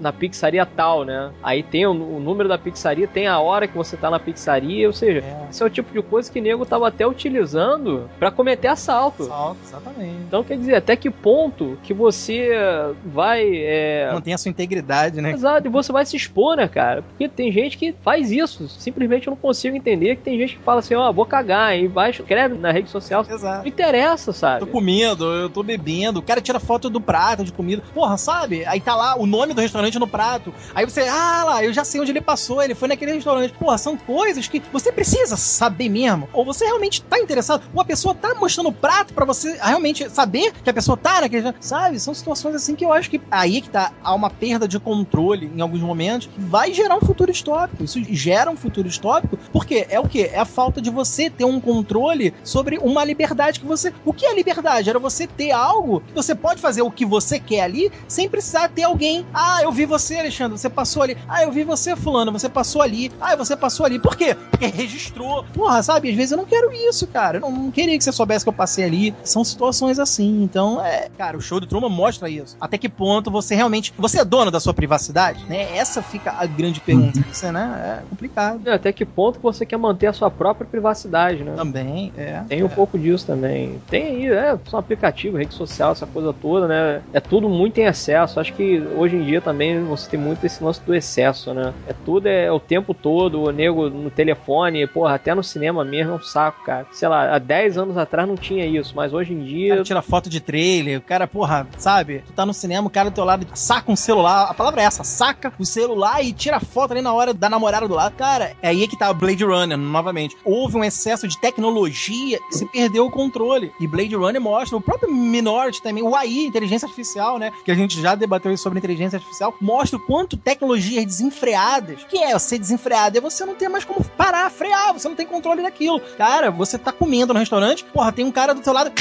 o povo aqueles barulhinhos de celular. Ou então o cara, pô, uma mesa em frente, se levanta com a namorada pra tirar uma selfie. Tudo isso te tira, às vezes você tá conversando com alguém legal, tira a tua concentração, você vai parar, às vezes você sai nessa foto. A gente não sabe, mas às vezes você tá saindo ali no cantinho da foto. Tudo isso é fora, você praticamente é alvo das tecnologias desenfreadas de hoje, sabe? É, e até um clássico aí que a gente pode falar, né? Na verdade, pode fazer dois paralelos com esse lance da tecnologia. Um é o do Chaplin, tempos modernos, né? Que é, É. de 36, mas aquilo dali é, é realmente muito atual ainda, né, cara? A mecanização do ser humano, ele se tornando mais máquina e menos humano, né? É. Ficando focado justamente naquilo dali o tempo inteiro, etc, etc, né? E você tem também o Wall-E, que você tem duas pessoas ali conversando uma do lado da outra, mas olhando pra tela do computador. As pessoas não se olham mais nos olhos, sabe? E tem até um lance lá que acontece mais pra frente lá que é, tem uma personagem que ela deixa assim, sei lá, olhar pro computador, cai da cadeira, alguma coisa do tipo. Aí ele fala: Ih, olha só, eu não sabia que tinha uma piscina aqui. É. Ou seja, é o tipo de coisa que acaba acontecendo.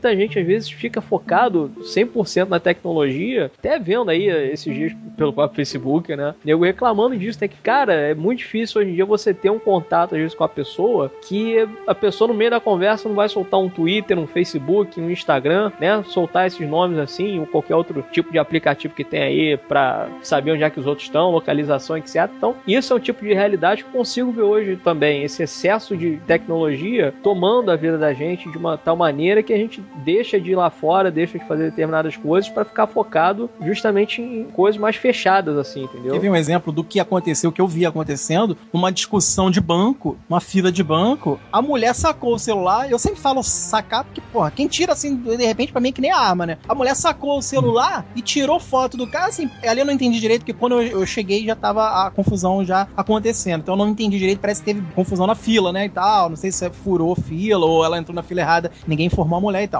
Houve um desrespeito ali em palavras com ela, ok, né, o cara foi meio grosseiro, tudo bem e tal. Aí a mulher puta sacou o celular e tirou foto falando aqui, ó, então a tua cara vai aparecer e eu vou te processar. Olha só a situação. Até, sei lá, 20 anos atrás, 15, porra, alguém mirar na tua cara pra tirar uma foto é uma parada que ia te espantar. Atualmente a mulher ali no banco fez isso, tirou e o cara não teve uma reação, ou seja, começou a ficar mais submisso àquela ação, né? Ou seja, a reação dele foi mais assim, de espanto. Ele ficou meio que fechado numa defensiva. E ela atacando, tirando foto dele no celular, falando: aqui, olha só, agora eu vou tirar então pra te processar depois. Ela falou assim no banco, eu vi. Então, quer dizer, em alguma situação normal, assim, humanamente normal, eu pensaria, cara, uma pessoa tirando foto de você para processar. Primeiro, ela é uma advogada, ela... tudo bem que você pode processar quem. Hoje em dia, né? Não, existe isso. Ah, eu vou te processar e tal. Mas, porra, ela age como se fosse uma promotora. Ela tira uma máquina, né? Um celular para tirar uma foto sua. Isso tudo cabe aqui nessa gravação de futuro distópico. Por quê? Isso vai gerar em algum momento futuro distópico que é o descontrole total de você ter a sua cara espalhada de repente. Ela vai botar no Twitter dela a tua cara aqui, ó. Esse foi o grosseiro que me xingou no banco. Ela vai botar a tua cara no Facebook dizendo aqui, ó. Esse foi o palhaço que me ofendeu na fila. Ela vai botar a tua cara no Instagram com filtrozinho de tratamento de maio pra. Aqui, esse foi o otário que me chamou disso. Quer dizer, aí eu chego. Peraí, você sabia em algum momento que usar imagem alheia, se a pessoa não autoriza, você tá indo contra a lei? Você, olha só, não, eu não autorizo a minha imagem, não quero. Você tirando foto, pode te apagar agora, senão eu vou chamar uma autoridade. Então, quer dizer, as pessoas esquecem, esqueceram que, pô, tu pode ver isso num restaurante você tá comendo com a sua família, ou uma outra família do lado, o pessoal tá aniversariando, todo mundo tirando foto, é óbvio que você em algum momento vai sair naquela foto, cara. Se a mesa tá na sua frente, tu vai sair no cantinho. A pessoa depois ela pode recortar, cortar, enfim. Mas se não fizer isso, tu vai sair. Aí se você não queria que eu saísse, até porque se alguém me ver ali, eu, eu não queria que soubesse que eu tava nesse restaurante, o meu chefe não podia saber, eu falei que tava doente. Sabe, tem essas merdas. Tu pode realmente estar numa, né, mentindo e tal. Mas você teve um cara só te botando rápido, mas teve um cara que pediu licença, eu vi na televisão outro dia, o cara pediu licença do trabalho, não sei o que, foi viajar e ficou botando foto no Instagram lá e tal, entendeu? Na rede social. O que que aconteceu? Levou a justa causa. Exatamente, mas aí que tá. A situação é o seguinte: você tá num ambiente público, ok, com a sua família. Uma outra família está tirando foto, ok também. Mas ali, se você saiu, foi acidental. Só que se essa pessoa hoje, e hoje é o que mais acontece, postar no Facebook ou postar em qualquer rede social, cara, de repente, essa outra família estava aniversariando, tem um conhecido em comum com o teu chefe. E aí fala: caraca, lá eu tô vendo o Diogo. Pô, o Diogo tá ali no canto. Ele falou para mim que não ia trabalhar hoje, não, né? Não ia porque tava doente e tal. Olha só que merda. Aí você já. Falou que tava duro ele, né, cara? tava devendo dinheiro, né? aí que tá. Eu quero chegar nisso porque você vai gerar uma situação de puro conflito. Isso é desconcertante. Isso é conflitante. Essa mulher, tudo bem, se ela foi ofendida, ela podia contra-argumentar com ele e ter, né, um bate-boca. Mas quando ela saca o celular e fala que vai processar e botar a imagem dele em local público, ela já tá agindo contra uma lei de que é o seguinte: cada indivíduo tem direito à sua imagem, cara. Ninguém pode tirar uma foto minha e falar, eu vou publicar, Marcel. Não, não, autoriza, né? Tanto é que se vocês repararem, tem pegadinhas, ou não sei, Silvio Santos ou em qualquer uma, se você reparar, a cara de alguns fica embaçada. Por quê? Porque essa pessoa não autorizou a imagem. A cara da amiga aparece, mas a dela tá embaçada. Ela tem direito. Mas aí que tá o problema. Até 15, 20 anos atrás, ninguém postava nada em rede social porque nem tinha rede social e nem tinha, vezes, internet. Porque todo mundo tirava foto, morria ali na foto caseira, particular, que ia pra um álbum de um livro em casa. Ninguém via, a não ser a família daquela pessoa. Hoje, o teu chefe, através de um, que conhece outro, que conhece aquele, pode saber que tu tava no restaurante tal, cara. Quando você falou que tu, tu tirou licença porque tu foi tirar, sei lá, tu foi extrair um dente, o siso, tava com dor no dedão do pé. Porra, olha a merda que isso vai dar, entendeu? É uma situação que você já não tem controle o que você faz do dia a dia. Você não pode, que alguém tirou foto sua sem você permitir e lançou numa rede social, onde trilhões assistem, olham e, e Agora, compartilham, né, cara? Fala aí. Essa é uma situação até que é administrável. Agora, você imagina, por exemplo, ó, é, recentemente, essa semana mesmo, na Austrália, uma mulher tirou foto do cara no shopping e tal, não sei o quê, porque ele tava tirando foto do filho dela. E aí postou na internet e tal, não sei o quê, ó, a foto desse pedófilo e tal, não sei o quê, mais de 20 mil compartilhamentos. E depois ele ligou para a polícia e se explicou e falou assim: pera um pouquinho, não era bem isso. Eu tava tirando foto aqui do cartaz do Star Wars, do filme, que tá. Depois eu fui mandar a foto para os meus filhos, né? Então possivelmente eu tava com o telefone aqui na frente e ela achou que eu tava tirando foto do filho dela e a mulher teve que se retratar, né? É, em público. Mas imagina, caiu então num Face e ela chamando ele de pedófilo. Olha só o tamanho da coisa, né? Essa aí, no caso, ela foi arbitrária em tirar, em colocar a foto dele como pedófilo e foi uma precog, né? Porque ela tentou julgar o cara sem saber. Antes de tudo, ela já achou o cara de é, um é. criminoso sem realmente saber de nada se o cara é um criminoso. Ela deu uma de precog. Ela quis ser uma precog aí, no caso. Merda. Ela deu uma de dread, né? Só faltou ela. Exato, ela... faltou executar, né? É, eu vi, inclusive, foi um videozinho que acabaram fazendo também que tem, assim, tipo, umas meninas na piscina e tal. Não sei se vocês já chegaram a ver isso. Mas tem assim as meninas e tal, tirando foto, não sei o que, estão de biquíni, não sei o que, babá. Aí joga na rede social, aí um compartilha daqui, um compartilha dali. Aí tem um cara, mal intencionado, obviamente, pega aquelas imagens ali que elas tiraram na piscina. No site pornô. E joga num site pornô, assim, entendeu? Ah, acompanhantes, VIPs e etc. Entendeu? Ou seja, é o tipo de coisa que acontece consideravelmente. Então, até que ponto que você tem ali a sua liberdade para fazer as coisas, até que ponto isso vai ser prejudicial para você mesmo, né? Quer dizer, você coloca informações suas disponíveis para todo mundo, mas ao mesmo tempo, porra, será que há realmente necessidade para você botar tudo que você faz na internet, você postar tudo, você publicar tudo, você se expor, né? O que acontece na verdade hoje em dia é isso, é um excesso de exposição considerável, né? Então, é o tempo todo nego postando no Facebook, ou postando no Instagram, ou postando no Twitter ou qualquer outra rede social aí e tal. E esse é o tipo de coisa que acaba se tornando prejudicial porque tem pessoas no mundo que vão acabar usando isso daí contra você, né? E até de uma maneira errada e vão transformar aquilo dali que deveria ser usado como um lazer num malefício para prejudicar você aí de alguma maneira, né? É algo criminoso até, né? Exato. E, pô, isso daí é algo que é possível você ver no futuro de uma maneira muito mais agravante, né? Esse caso daí da australiana, então, chamando o cara de pedófilo, pô, tu imagina só, o cara tá, sei lá, tirando o carro lá e tal, botando lixo na rua, o pedófilo aí, não sei o que, pô, junta uma galera ali, sei lá, mata o cara ali, julga o cara por algo que ele não fez, ah, sabe? Ah, isso me lembra, pulando já até de um filme pro outro, agora que tem nada a ver com o futuro distópico, que é o Esqueceram de Mim, né? Que realmente, o que faz um mito, né, em cima de uma pessoa que, porra, não é nada daquilo, que era o, era o assassino da pá de neve, né, cara? O velhinho. o velhinho lá do Esqueceram de Mim, que todo mundo é. achava que o velhinho era um assassino e tal. E na verdade, pô, o velhinho era bondoso, tava com problemas com o filho e tal. Quer dizer, olha só uma situação gerada. A gente nem precisa ir muito longe, aquele caso famosão da escola base de São Paulo, né? Que, porra, todos os pais de, das crianças, porra, massacraram os professores, foram também acusados de pedofilia. E depois a escola foi fechada, foi uma rebuliço na época, né? E os professores eram inocentes, cara. Depois foi confirmado que nenhuma criança foi abusada ou assediada e, e, e molestada e nada e tal. E os professores todos perderam emprego, porra, destruíram as famílias dos professores, sabe? Então é um lance muito perigoso esse, esse de você ser um juiz dread. Você suspeitar, você julgar e executar, né, cara? É um lance muito perigoso. Sim, porque você acaba fazendo aí suas constatações baseadas simplesmente nas informações que tem ali na sua frente, né? É. Isso daí a gente acaba vendo aí, inclusive no próprio Facebook, né? Falando mais uma vez aí de rede social e tudo, que é você utilizando de uma ferramenta para você manipular uma determinada opinião e etc, né? Tem até foto assim que o nego faz que, por exemplo, tem assim, tem um cara como se o cara tivesse de joelhos, né? Aí, na verdade são três imagens que acabam fazendo, né? Por causa do enquadramento, né? Aí tem um cara tipo de joelho assim, com uma arma que tem uma baioneta perto da cara dele, né? Então é como se fosse ah, o cara ali atrás dele tá meio que torturando ele, alguma coisa do tipo, né? Aí tem a foto completa, né? E tem uma outra que é o cara, na verdade, dando água para ele, que ele tá ali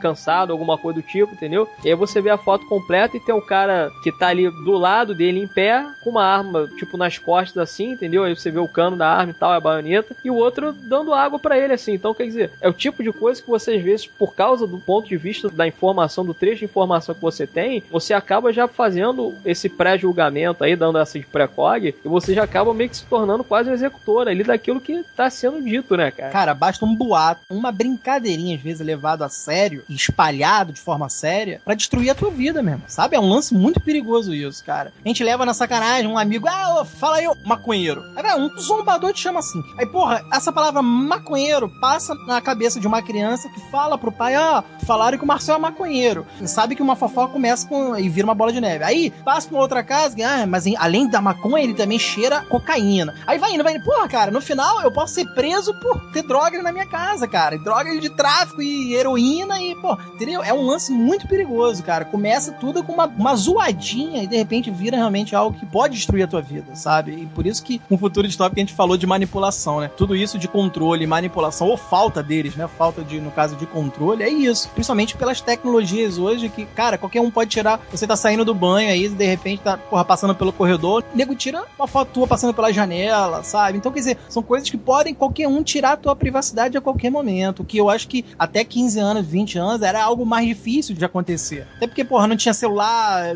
ninguém levava já uma máquina fotográfica praticamente. Celular é uma máquina fotográfica, porra, no bolso da calça. Ninguém tinha isso, sabe? E com zoom, com não sei quantos megapixels, não sei o que, com 5.0 de, de resolução. Porra, sabe? Pega a caixa de feijão no teu dente. Olha a falta de controle que você. Cara, a verdade é essa: você não tem o seu dia a dia livre. No seu cotidiano, você não tá 100% livre. A verdade é essa. Se você já tem um perfil no Facebook, um perfil no Twitter, você já tinha um registro na internet que um cara de São Paulo, do Paraná ou do Chile podia te achar. Então, cara, é fato. As redes sociais acabou de alguma maneira interligando tudo. Sabe que eu posso descobrir as escolas de todos vocês da infância? Porra, tem registro de nome de diploma. Eu vou na internet falar, ah, se eu souber o nome completo da pessoa, eu sei a escola que essa pessoa se formou quando tinha 18 anos, 17, lá no segundo grau. Entendeu? É uma parada, é isso que eu falo, cara. É uma parada que ao mesmo tempo é bacana a internet, pô, você quer estudar, quer aprender sobre determinado assunto e tema, é bacana. Mas sem o controle, que é o futuro distópico que a gente falou tanto, porra, falta de controle, falta de você saber que tá sendo manipulado, mas com disfarces, né? Tudo você não sabe, mas tá sendo manipulado e tal. Os grandes Big Brothers aí, o 1984, que o George Orwell mostrou bem. Porra, existe, cara, existe, sabe? Hoje ônibus mesmo, tem câmera escondida em ônibus que a gente não sabe. Lá na traseira dos ônibus tem câmera escondida agora. Então tem lances assim que, porra, é foda. Tem gente escondida em ônibus que a gente não sabe, né?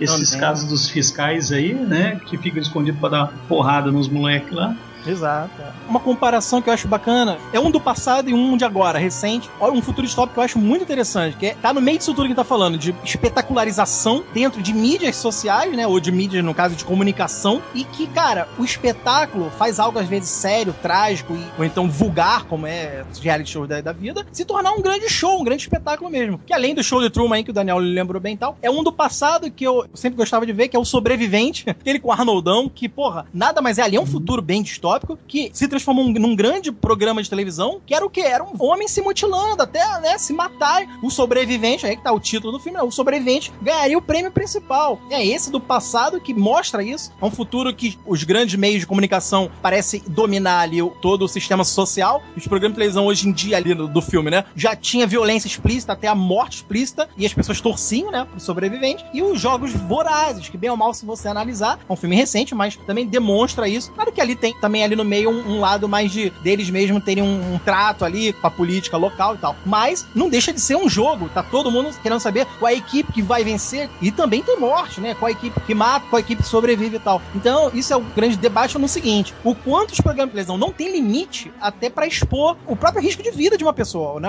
no caso, a vida da pessoa com risco de morte. É, né? Algo que você.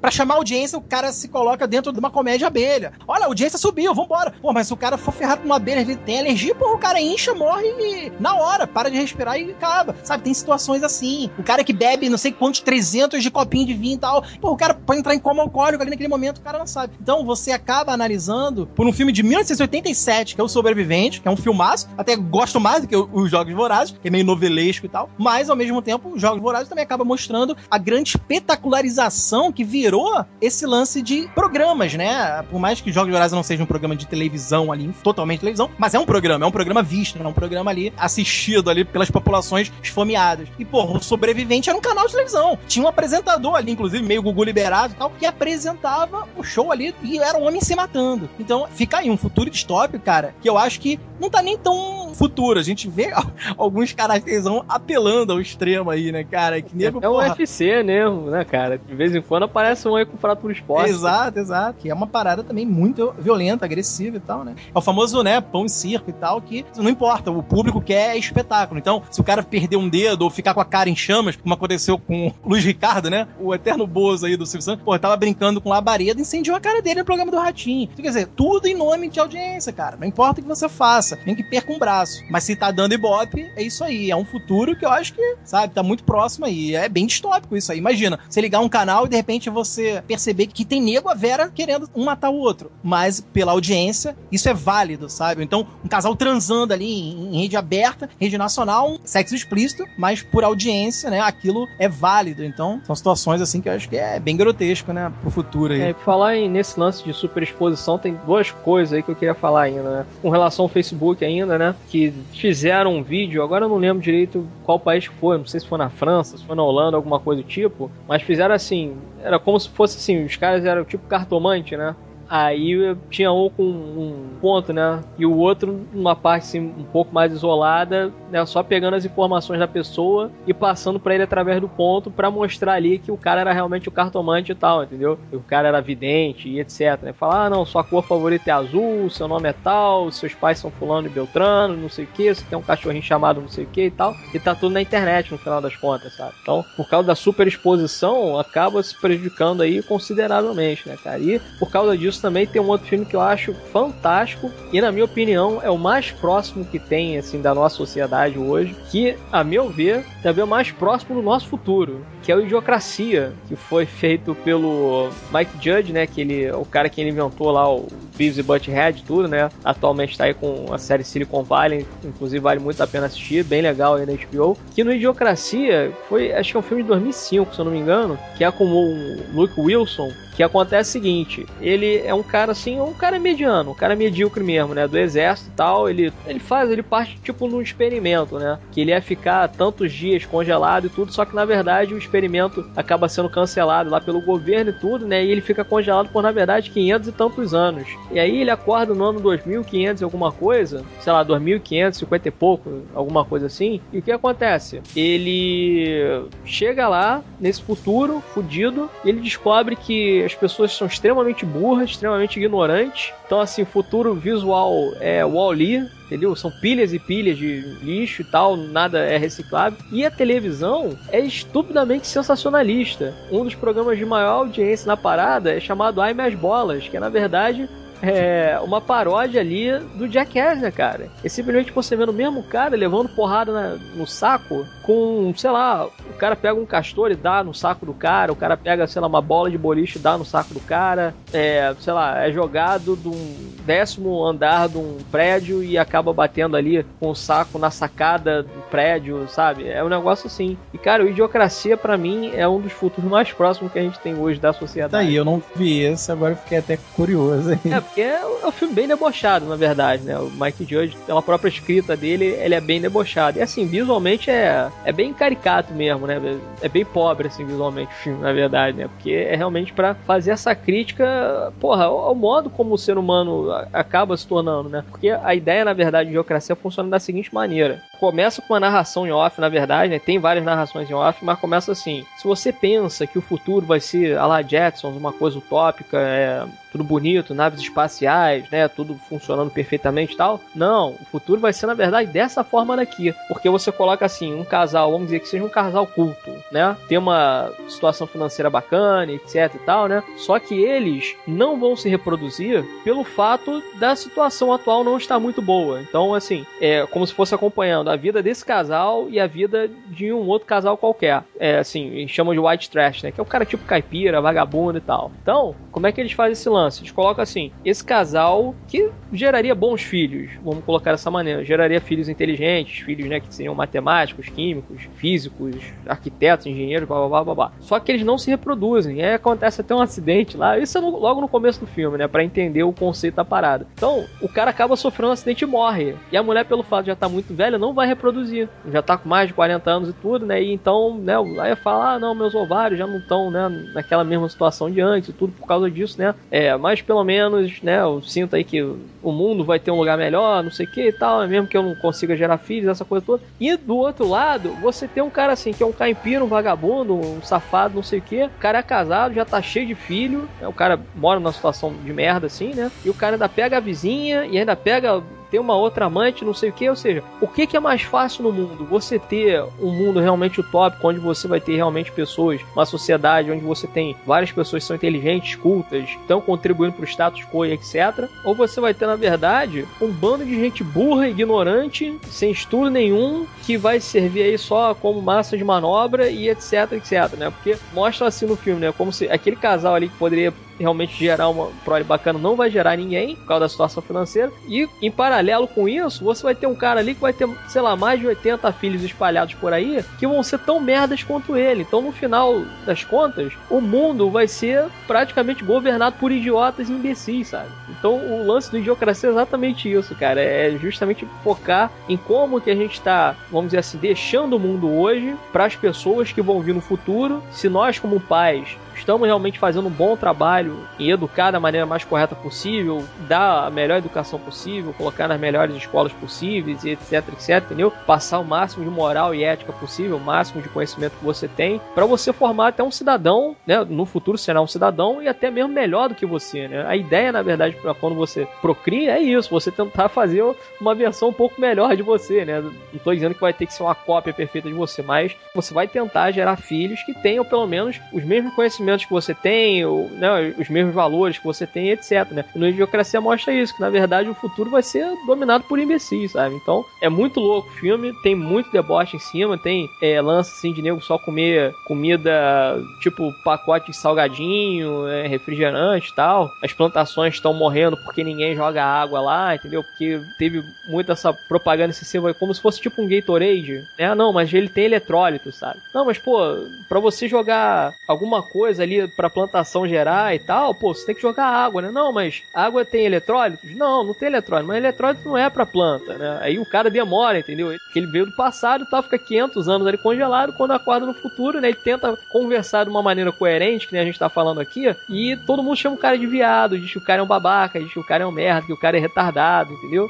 Então, automaticamente todo mundo meio que se vira contra ele, sabe? Então tem muito disso. Aí fica tentando convencer a galera ali de como funciona, né? Não, para você plantar alguma coisa e tal, pô, depois você tem que regar, mano. Você não tem que regar com um Gatorade da vida, você tem que regar com água, né? Não, mas a água não tem eletrólito, não sei o que e tal. Aí fica nessa lenga-lenga ali pra ele tentar explicar como é que funciona e ele não consegue, entendeu? E ele tá sendo coerente o tempo todo naquilo que ele tá falando, mas as pessoas não conseguem entender. Então é muito maluco, cara. E, porra, é muito foda. Tem umas paradas lá que ele tenta explicar pra mulher no hospital, por exemplo, que ele tá sentindo alguma coisa e a mulher tem tipo um painel assim na frente dela com desenhos. Por exemplo, ah, facada na cabeça, tiro no braço, perna quebrada e tudo. Tem tudo isso em desenho, entendeu? Então se você chega lá e fala, tô com a perna quebrada, ela vai, aperta o botão onde tem perna quebrada. E você é indicado lá pro médico, entendeu? Só que o médico é um cara muito merda, assim, um cara maloqueiro também, entendeu? Fala um monte de palavrão, fuma cigarro, coça o saco, etc, entendeu? Então, cara, assim,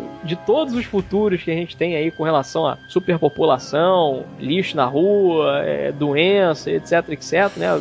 Gastos, né? De recursos, etc. Eu acho que a idiocracia ele consegue resumir muito bem, assim, como é que vai ser o futuro mais próximo da nossa sociedade no futuro. Sem sacanagem. E é muito bom o filme, é muito engraçado. Vale a pena conferir Ah, também. Bacana. É, o, pelo que eu entendo, assim, a distopia é, é sempre baseado, ou um futuro, né, uma ficção num futuro distópico é sempre baseado nos temores do ser humano. Então, se a gente pensar tudo que, aquilo que a gente tem medo, que a gente até vê acontecendo, mas tem medo que aconteça numa escala maior, isso aí é um futuro distópico. Faz sentido? É, é. Faz sentido. Eu acho que é esse caminho mesmo. Eu não digo nem só medo, né? É do inesperado, é do aquilo que. É, e consequentemente acaba tendo medo, né? Porque o ser humano sempre teme o que não conhece, assim, mu- muita O coisa. novo, é. Exato. E basta quebrar algo que tá dentro de uma ideologia sua, ou de algo que você esperava muito, né? É uma quebra de expectativa, ou é uma quebra de esperança, só que eu encaro por um lado muito negativo. Aí entra aquilo que você falou lá no início da gravação, do exagero. Aí entra o que eu acho que muitos futuros nem são tão exagerados assim. Como é o caso do contágio, né? Que o Soderbergh cria. Uma parada tão simplória, banal, que vai acontecendo. É um vírus que vai se espalhando, de repente você vê o desespero das pessoas na rua em querer entrar na própria casa pra se trancar. Porque se sair nas ruas tem que usar aquelas máscaras de, né, lá Breaking Bad, aquela parada toda química e tal. Então você vê que é uma parada simples. Então não precisa ser tão, né, Blade Runner, assim, tão exagerado. Mas ainda assim, você vê que não é nada bom. Não tem mais positividade nenhuma naquele futuro. Não é algo positivo. Então eu encaro muito a distopia é o lado dark, né, da utopia, é o lado maléfico, é o lado que você é o que o Pimp até brinca no, no off, que ele adora ver séries ou filmes de grupo de sobreviventes em situações de merda, né? Isso acaba sendo quase uma distopia se esse grupo de sobreviventes numa situação de merda for no futuro. Tipo, eu acredito que o The Walking Dead é algo meio assim, aquilo ali aconteceu, claro, num tempo que não é o nosso. A gente já imagina que, porra, metade da população, imagina não, a gente tá vendo que metade da população foi dizimada e tal, virou zumbi no caso, né? E você vê que, porra, a gente não tendo que sobreviver. Aquilo Aquilo para mim é um futuro distópico, né? Então você acaba percebendo, o Mad Max é uma realidade distópica. Porra, os caras não têm mais família direito, casa, tem mais moradia legal, você não vê mais gramadinho, casinhas com cerca branca, é tudo deserto, arenoso. Em algum momento você sente uma aflição, uma agonia. Então é muito bonito que seja deslumbrante um futuro avançadão, como o Minority Report, há uma certa distopia naquilo. Quando o policial se vê caçado pelo próprio sistema que a polícia criou, né? E de repente ele tem que contar com uma paranormal que cometeu uma falha. Aquilo é uma distopia total para ele, né? E que eu acho que é até o ponto máximo, que é fugir com a Precog, aí nessa hora ele tem que confiar mesmo, porque ela fala, ah, vira direita e tal, e ele sendo perseguido e tal. Então, quer dizer, é uma distopia, porque no futuro tópico seria tudo certinho. Ela falaria onde é o crime, ele iria lá, pegaria o criminoso, seria preso e acabou. Toda glória e louros para ele. Mas não, ele é incriminado, ele tá na visão dela. Então houve uma distopia ali, entendeu? Eu acho isso. Distopia, isso é uma distorção da utopia ah, que futuro bonito seria assim e tal. E não, de repente vira do avesso. Aí eu acho que entra a distopia. É, e tem outros milhares aí de futuros distópicos, né? A gente falou alguns aqui que a gente considera os mais interessantes, os mais viáveis, né? Tem outros futuros aí que eu acho que nunca irão acontecer. A gente tá em 2015 aqui na gravação e ainda não tem o meu hoverboard. Eu não tenho meu tênis ajustável, não tenho minha jaqueta que seca. O que estão fazendo? Porra, aí não dá Spielberg, que sacanagem, né? Enfim, a gente mencionou alguns filmes aí que a gente acha que pode ser viável se que aconteça, né? Focamos em alguns aí mais principais, mas tem outros aí que podem ser viáveis também. A gente deixa pra uma outra edição, né? Porque senão vai ficar gigante. Essa gravação aqui eu tenho que editar essa porra toda. E é isso então, né? Nós chegamos ao final da descrição, espero que tenham gostado. Deixe aí seus comentários, mandem aí suas dúvidas, suas críticas, adendos, etc. Nos vemos mais tarde, um beijo na sua alma e eu tô, na verdade, esperando por Apocalipse Zumbi. E eu também. Verdade, Harley Davidson e arco e flecha. Yes.